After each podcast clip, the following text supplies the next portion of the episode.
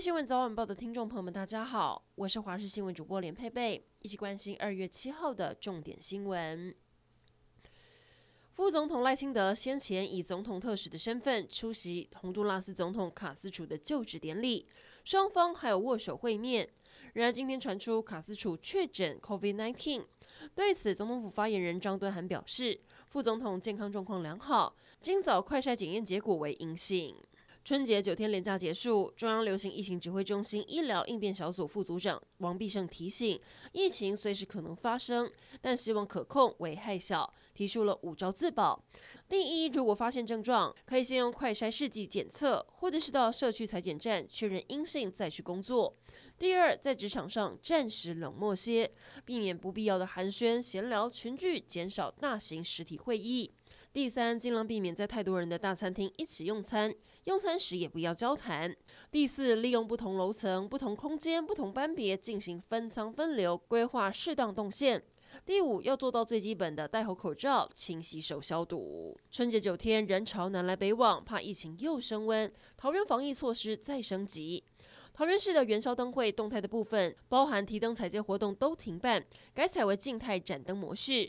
至于昨天针对日益物流次风险区域的员工采检，七百九十位检验结果都是阴性。另外，居住在外县市的员工也在今天追踪完毕。另外，今天也要针对十四天居家隔离的职场接触者以及家属，一共两百六十七位员工进行二采，希望日益物流的群聚效应可以逐渐收敛。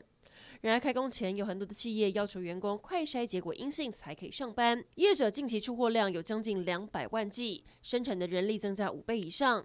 还有药局的药师发现，快筛试剂买气大增了三成，还有药局的快筛被抢光了。过完年家里还没有吃完的剩菜吗？提醒您该丢就丢了。食药署提醒，冰箱如果囤积太多食材，会使冰箱的冷度不够，导致微生物容易繁殖生长。甚至如果剩菜加热不足，还会导致食物中毒。专家建议，冰箱如果真的要塞，塞到七分满就好。生食熟食要分开放。另外，吃不完的年菜，第二餐可以做点变化，剩菜不要放太久，才可以吃得安心。国际消息来关注，香港疫情严峻，昨天新增三百四十二例本土病例，已经是连续两天本土个案超过三百例。大多数的个案可能是染上奥密克戎变异株。香港卫生官员估计，社区传播链恐达三位数，感染源不明的个案已经超过三百例。香港多区的检测站都出现了民众大排长龙的景象。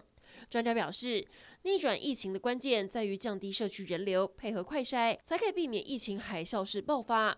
官员提醒民众，最好尽量待在家，减少社交互动。最后来关心天气，今天开工日，午后变天，锋面接近，水汽增加，而且降雨对流性强，雨会来得又急又大，越晚雨势越明显。明天全台湿凉，出门一定要记得携带雨具。这几天中部以北低温十二十三度，明天在东北季风的影响下，低温还是上不来。周二到周四依旧凉凉冷冷的，预计周五东北季风减弱，北部有雨，中南部相对晴朗。但到周日还有另一波锋面报道，天气又会变得不稳定。以上